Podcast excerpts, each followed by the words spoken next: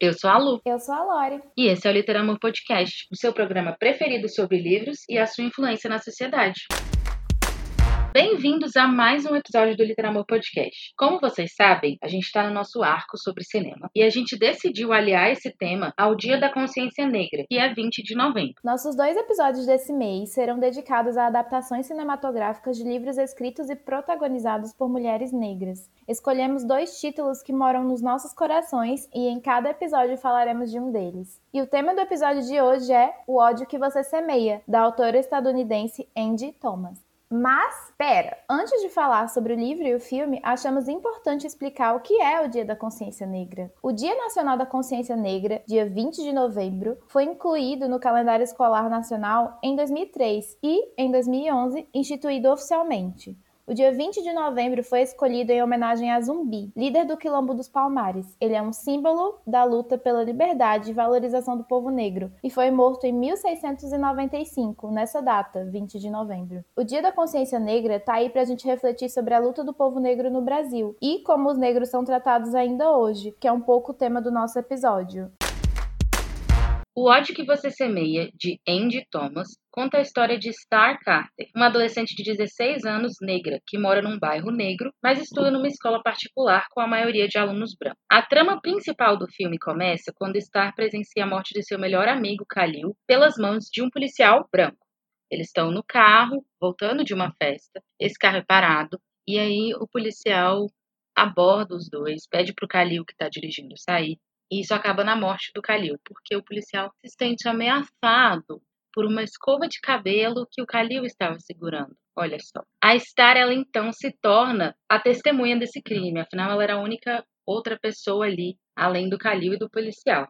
E a partir daí a vida dela muda completamente. O livro foi lançado em 2017, mas poderia facilmente ter sido escrito hoje, em 2020 ou há 20 anos atrás, porque infelizmente mostra uma história que se repete. O filme foi lançado em 2018, no ano seguinte, e é protagonizado pela Mandela Stenberg, que também esteve presente nas adaptações de Jogos Vorazes e Tudo e Todas as Coisas. Sobre o tópico em que mencionamos que essa história é atemporal, infelizmente, é doloroso assistir esse filme. Eu chorei do início ao fim desse filme, porque cada cena expressava uma realidade do junho de 2020, sendo que esse filme foi gravado em 2018. Também as cenas mostram coisas que aconteceram nos anos 50, nos anos 60, coisas que continuam acontecendo e o sentimento de impotência é gigantesco. É quando você contempla gerações e gerações sofrendo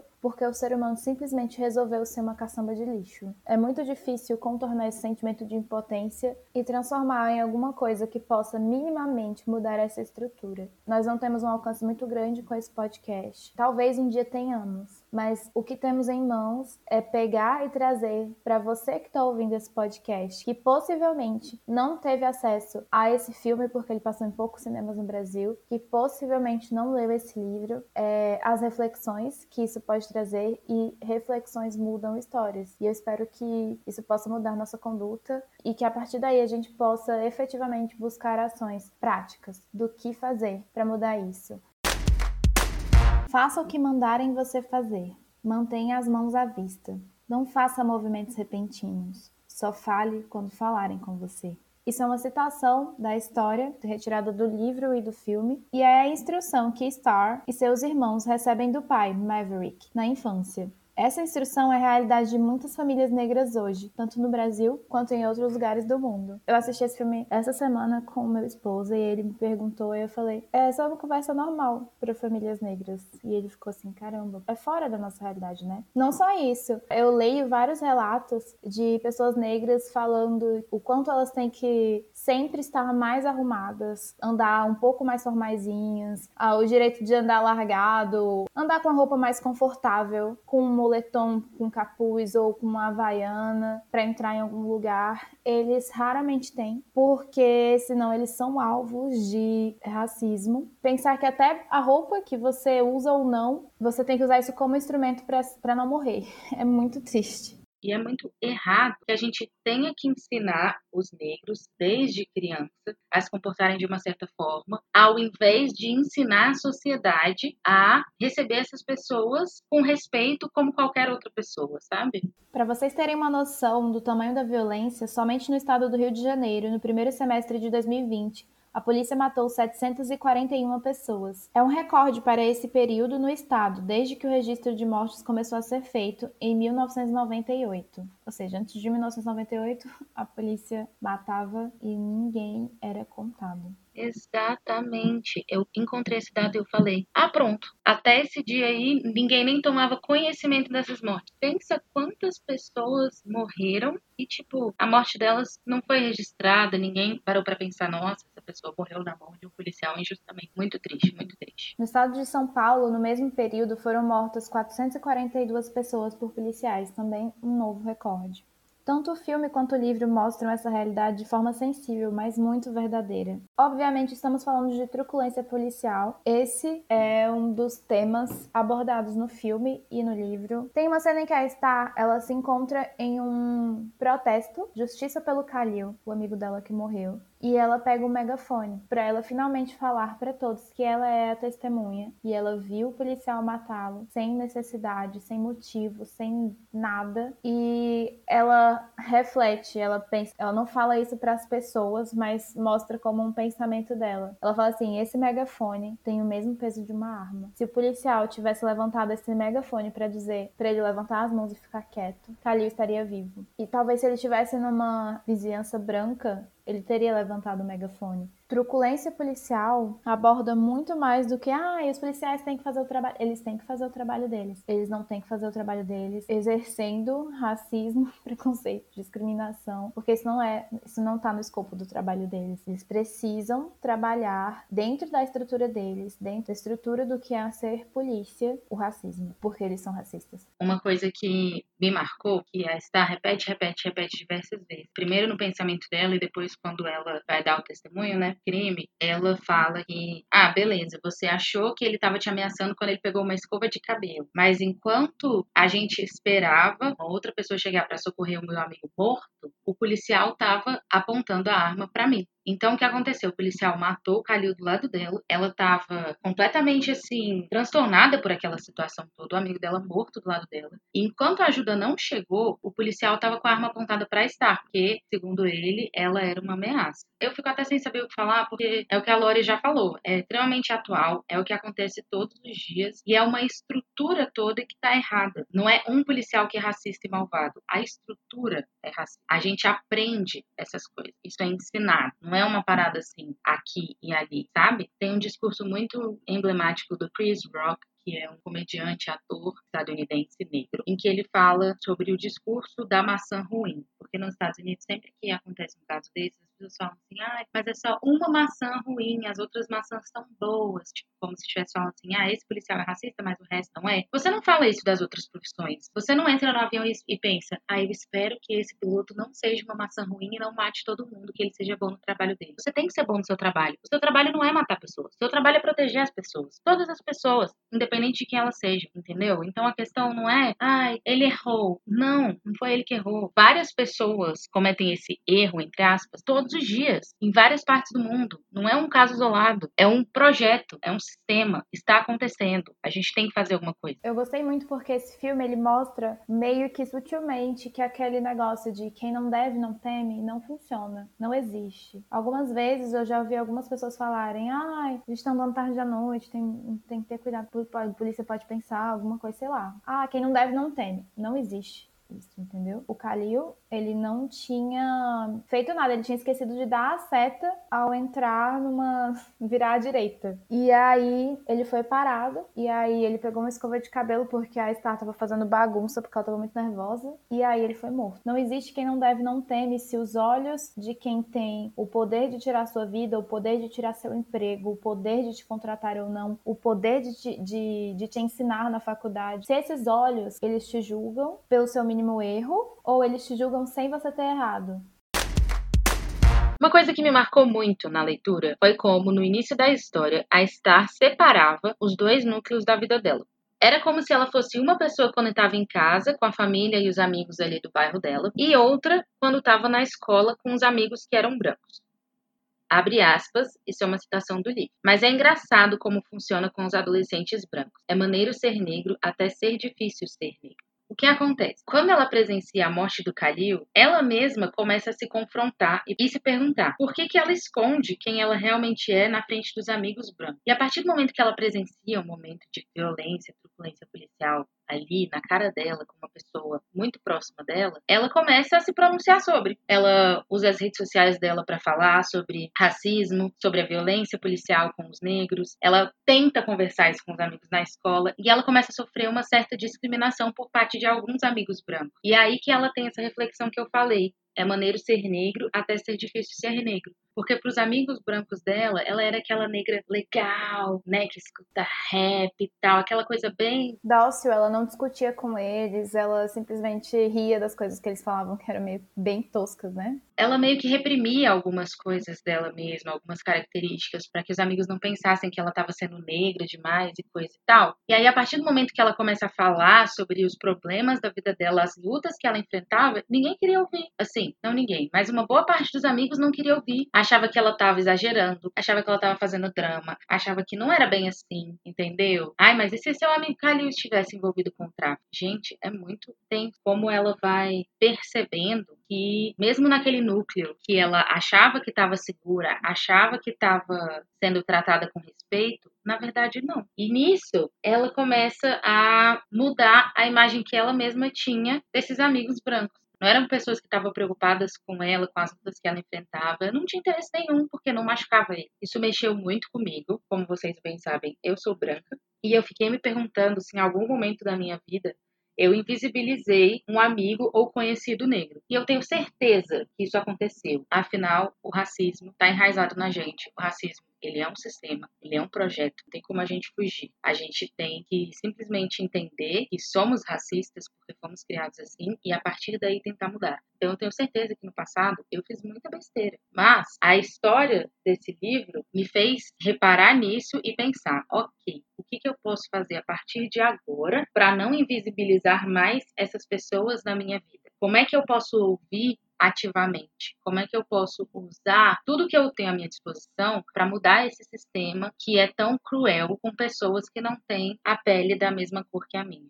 Sobre os amigos, entre aspas, da Star, tem um específico que é aquele meme tem que rir para não agredir, né? Após a morte do amigo da Star, ela não conta para as pessoas do outro mundo dela, da escola branca dela, que ela foi testemunha do assassinato do amigo dela ela fica mais quieta, ela fica menos tolerante aos vacilos racistas deles. E em um determinado dia, toda a escola resolve que não vai ter aula porque eles vão protestar pedindo justiça por Kalil. A Star chama essa amiga dela, as amigas, e fala: Não é certo esse protesto simplesmente porque vocês não querem aula. Aí a amiga fala: Não, mas a gente realmente quer justiça pela vida do Calil, pela morte do Calil e tal. Mas obviamente é muito bom que a gente não vai ter prova de matemática, né? Você queria ver a cara do professor de matemática hoje? Aí ela sai gritando lá pra fora justiça por Calil e mostra umas plaquinhas Black Lives Matter. E aí você fica. Meu Deus. Até onde foi válido metade do movimento antirracista que teve em junho no mundo inteiro? Quantas pessoas fizeram só pela recompensa da validação social? Tipo, nossa, que pessoa incrível ela realmente é contra o racismo, porque tá postando um quadradinho preto na internet. A gente não é Deus, a gente não consegue analisar as intenções de cada coração, se a pessoa tá fazendo só pela validação social, se a pessoa tá fazendo porque realmente achou que aquele quadradinho ia ajudar, mas eu espero que entendamos que a gente precisa fazer mais. Pois é, essa parte eu achei assim, é tão pequena, tão detalhe, assim, se você piscar você perde, mas ela é tão pontual, porque mostra exatamente isso, até que ponto a gente se apropria de outras lutas para passar a nossa própria boa imagem, né, ou para ganhar alguma coisa com isso, né, como a Lori falou, ganhar uma validação, ou ganhar um buzz, né? Tipo, ai, meu tweet com hashtag Vidas Negras Importam teve 500 curtidas. Mas não é sobre isso, entendeu? Então, é uma cena que tanto no livro como no filme, conversa muito com a sociedade hoje, né? Escancara bem as motivações de algumas pessoas que se apropriam de narrativas para poder crescer em cima daquilo. E não só pessoas, mas muitas empresas também.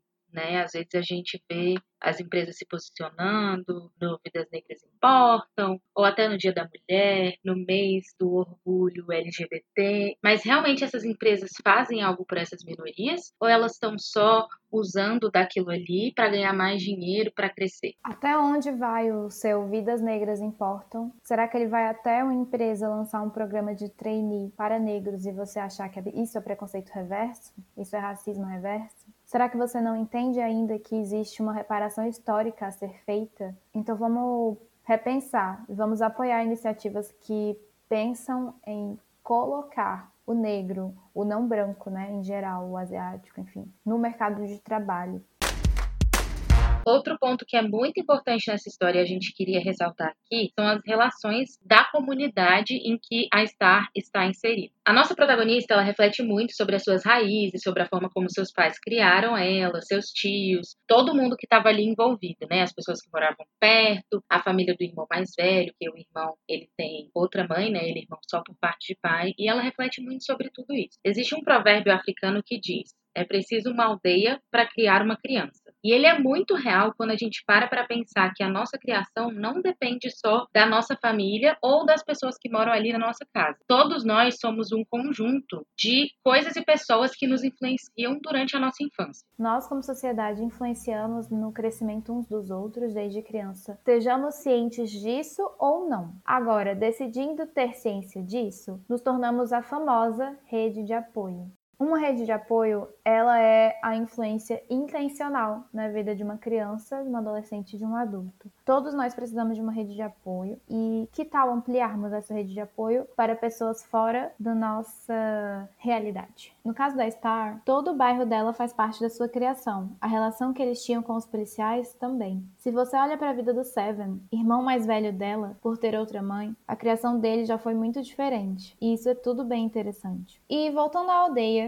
que mundo é esse que cria uma criança e aos 12 anos já fala para ela como se defender de pessoas que deveriam protegê-la? Gente, tá aí a raiz do problema. A sociedade é racista e não tem para onde a gente fugir. A gente tem que atacar ele na raiz. A gente tem que problematizar pensando. Essas pessoas foram jogadas de escanteio por anos e anos e anos e anos. Elas não tiveram as mesmas oportunidades. Você pensar em contratar mais negros para a posição de chefia na sua empresa é dar oportunidade a quem nunca habitou esses lugares. E está errado. Se o Brasil é um país de maioria não branca, por que, que isso não está refletido nos lugares de tomada de decisão? Por que, que o nosso Congresso não é de maioria não branca? Por que, que o nosso Supremo Tribunal não é de maioria não branca? Porque essas pessoas não estão tendo oportunidade de chegar até lá. A gente sabe muito bem qual é o lugar em que pessoas de pele não branca estão. E a gente sabe que é a sociedade que coloca elas lá.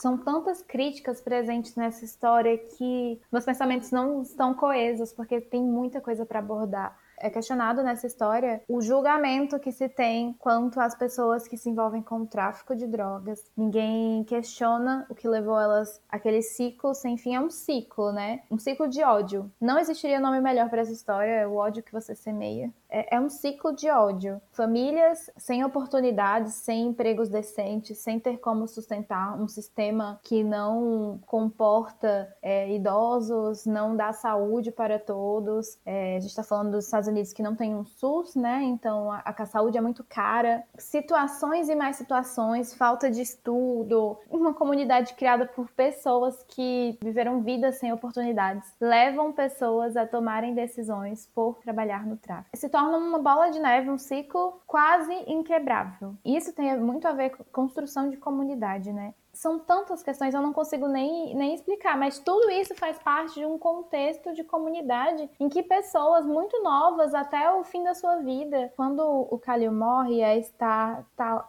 acordando com pesadelos, lembrando daquilo, o pai dela abraça ela e fala: os pesadelos são a pior parte depois que isso acontece. Ou seja, ele viveu aquilo também. Aquilo é comum. Todo mundo ali tem uma experiência de um é, amigo que foi morto pela estrutura. Como a Star fala desse ciclo de ódio, é muito difícil quebrar porque como reagir com docilidade a uma comunidade, a uma estrutura que te oprime, oprime quem você é, oprime a sua família, oprime suas oportunidades, oprime tudo que você poderia alcançar com seu potencial, tudo que você é, como agir com doçura quando você precisa revidar, quando você precisa lutar para se mostrar, lutar para sobreviver. Então é muito difícil quebrar esse ciclo, porque exigem docilidade da, da comunidade negra e a agridem com tanta facilidade, sabe? Tá, Luísa, mas e aí? Né? Depois de todas essas reflexões, depois de falar tanto, o que, que a gente pode fazer de fato? Porque eu não sei vocês, mas quando eu paro para perceber quão ruim o mundo está hoje, eu me sinto muito impotente. Pensando o que, eu, uma pessoinha, numa cidade, no meio do Brasil, posso fazer para mudar uma estrutura racista que está instaurada há anos. A gente vai compartilhar com vocês algumas coisas que a gente tem feito e que a gente pensou, né, que a gente aprendeu nos últimos anos, que podem ajudar a mudar certas estruturas. É uau, muita coisa, vou ensinar você como passa uma lei? Não. Mas a gente acredita que mesmo a nossa pequena influência pode ajudar a mudar o macro, né, da estrutura. Então a primeira dica que eu quero dar para você, cara pessoa branca que está me ouvindo, que é tão branca quanto eu, estude. Estude, leia, pesquise, vá atrás da informação. A gente é branco e a gente não pode ficar cobrando e esperando que os negros nos ensinem sobre racismo. Você não vai fazer uma amizade, fazer um amigo negro para falar: "E aí, me conta como é que é a vida para você? Me explica o que é racismo. Me explica como você não teve oportunidades na vida. Gente, os negros estão cansados de explicar para os brancos o que é racismo. A gente não pode ficar esperando que os negros venham ensinar pra gente. Já, gente, já passou da hora de nós brancos irmos atrás das informações por nós mesmos. A internet está aí, a gente vive nessa era maravilhosa em que todas as informações, todo conhecimento está na ponta dos nossos dedos. Então, meu filho, vá atrás, pesquise, leia, compre um livro, escute um podcast. Não sei, escolha aí qual é a melhor opção para você, mas vá você sozinho atrás do conhecimento. Você, eu juro para você, eu tenho certeza que você consegue, por conta própria, buscar melhorar. A segunda dica que eu tenho para você, pequeno gafanhoto que nos escuta, é escute e não cale os negros e suas experiências. Tão importante quanto a gente ouvir a voz de quem foi marginalizado por muito tempo é não calar essas pessoas, porque existe uma diferença entre você ouvir e você não calar. Às vezes a gente se sente o dono da verdade quando sabe de algum assunto. Poxa, eu já li tanto sobre racismo, né? Eu sei tudo. Mas a gente acaba passando por cima de quem vive aquele assunto. Tá errado. Então, se você tá numa rodinha e você tá querendo ensinar o que é racismo para uma pessoa negra, desculpa, cala a boca, tá errado. Tô falando isso não, só, não é só para você, não. Tô falando isso para mim também. Que eu posso cometer esse erro. Eu busco muito, leio muito, quero me informar cada vez mais para que eu possa ajudar a mudar o sistema, mas às vezes a gente acaba se tornando um reprodutor de opressão porque a gente não sabe ouvir as pessoas certas na hora certa. Porque a gente não sabe, beleza, agora é o momento meu de calar e ouvir e deixar que essa pessoa fale por ela mesma, entendeu? Em terceiro lugar, fale com as pessoas ao seu redor. Sabe aquele amigo que faz piada de mau gosto e que diz que o mundo tá chato, que agora o mundo é politicamente correto, chama ele para conversar, explica por que, que ele tá errado. Não deixe o racismo passar, se você puder fazer algo sobre. Lembra que quando você se cala, tá sendo conivente com as injustiças. Não é que o mundo tá chato, o mundo agora tá mais consciente. O humor, por muitos e muitos anos, foi usado como arma para oprimir quem já é oprimido. Então, como diz o Enfio, citado na maravilhosa crônica da Djamila Ribeiro sobre o humor, do seu livro Quem Tem Medo do Feminismo Negro, o verdadeiro humor é aquele que dá um soco no estômago do opressor. Então, se por que você não pode usar seu humor para fazer críticas a, a, pessoas que oprimem, a coisas, estruturas que oprimem. A gente pode fazer o humor de uma forma muito mais inteligente, não é? Quarto ponto, utilize todas as suas plataformas. Se você tem 10 ou 10 mil seguidores nas suas redes sociais, falar sobre racismo de forma educativa é válido. Se você está numa posição de escolher pessoas no trabalho ou em outras situações, abrir um espaço para dar oportunidades a negros e não brancos em geral é válido. Se você faz arte, representar pessoas negras e sua realidade é válido. Existem milhões de formas de fazer a diferença e influenciar pessoas no lugar lugar em que estamos. Busque entender como você pode fazer isso no seu contexto. Todas essas lições são coisas que nós aprendemos e temos feito em nossas vidas e com nossas plataformas. Dê voz a quem não tem voz. Não importa se você tem zero seguidores, sua voz vai chegar em algum lugar. E quando ela chegar, que ela chegue com um som de inclusão, de reparação, de cura para quem foi machucado por muito tempo.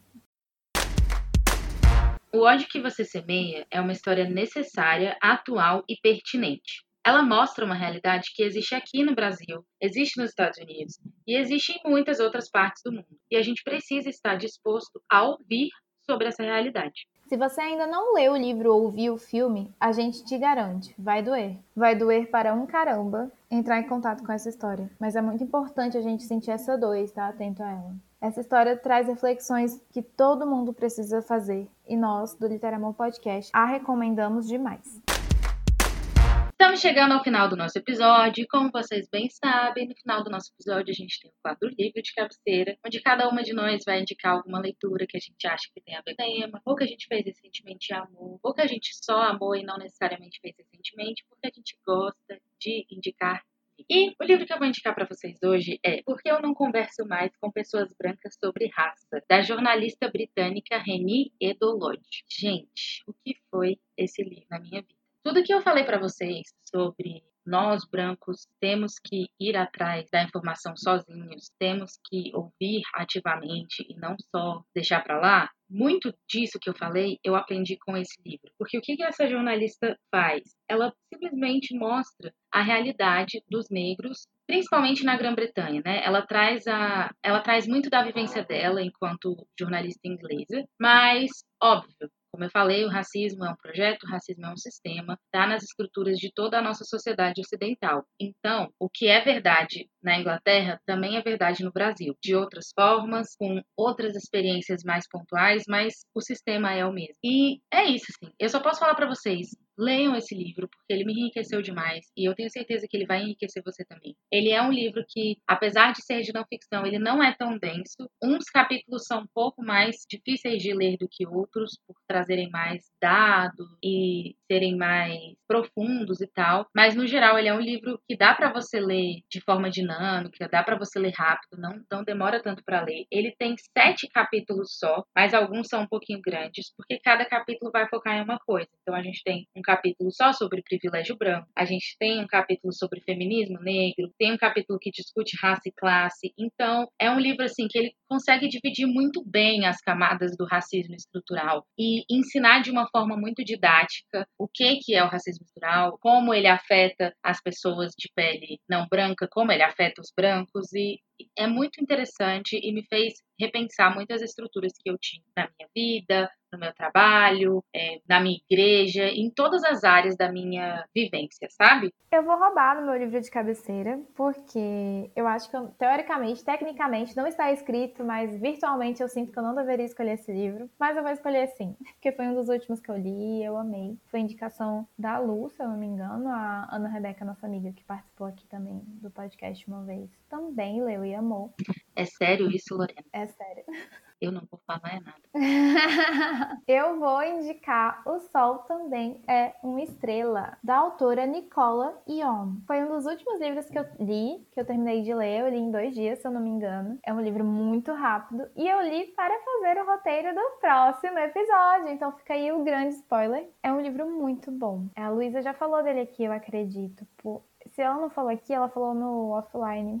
Eu não lembro mais o que, que a gente gravou e o que não gravou nas nossas conversas. Esse livro conta a história de Natasha. Ela veio para os Estados Unidos com oito anos e agora ela é uma adolescente. Quando a gente encontra a Natasha, ela e a sua família estão passando por um processo de deportação. Só que agora ela já construiu vida, ela já tem sonhos, ela já tem faculdade. Enquanto seus amigos estão preocupados em qual faculdade vão aplicar para poder estudar, ela está preocupada em tentar ficar no país. Ela é inteligentíssima, ela é uma fã da ciência ela vê tudo como fatos, ela não tem espaço para outras coisas na vida dela, ela vê os fatos preto no branco. Nesse dia específico, o livro se passa em um dia, ela encontra Daniel, que é um americano de família asiática, Então, ele vive entre essas duas culturas, assim como a Natasha vive da, a maneira dela. Ele vive também a maneira dele e tem relação complicada com os pais, porque os pais querem que ele seja médico, eles têm um roteiro fixo do que seria sucesso e ele não quer seguir esse roteiro, porque ele quer ser poeta. Então, Natasha,